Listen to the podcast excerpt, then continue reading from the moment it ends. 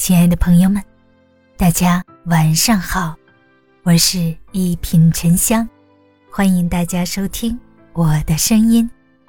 如果喜欢我的节目，请订阅、好评吧。对待家人的态度，是你最真实的情商。有这样一句话：对待外人和陌生人的彬彬有礼。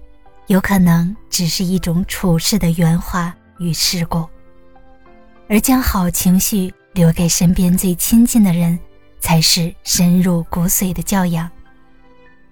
其实，了解一个人的情商很简单，就看他对家人的态度。因为在家人面前，他会卸下所有的伪装，表现出最真实的一面。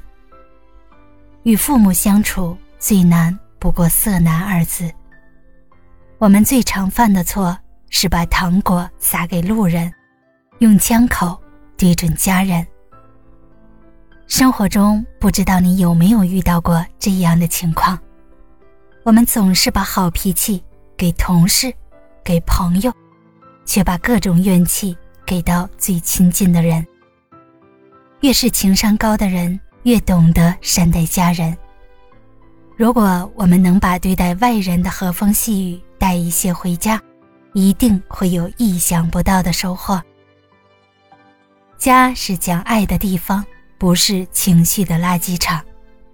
不要以为关系亲就可以拿起言语的刀子，举起情绪的垃圾扔向家人。俗话说，家只是方寸之间，若装满了怨气，便盛不下温暖与爱。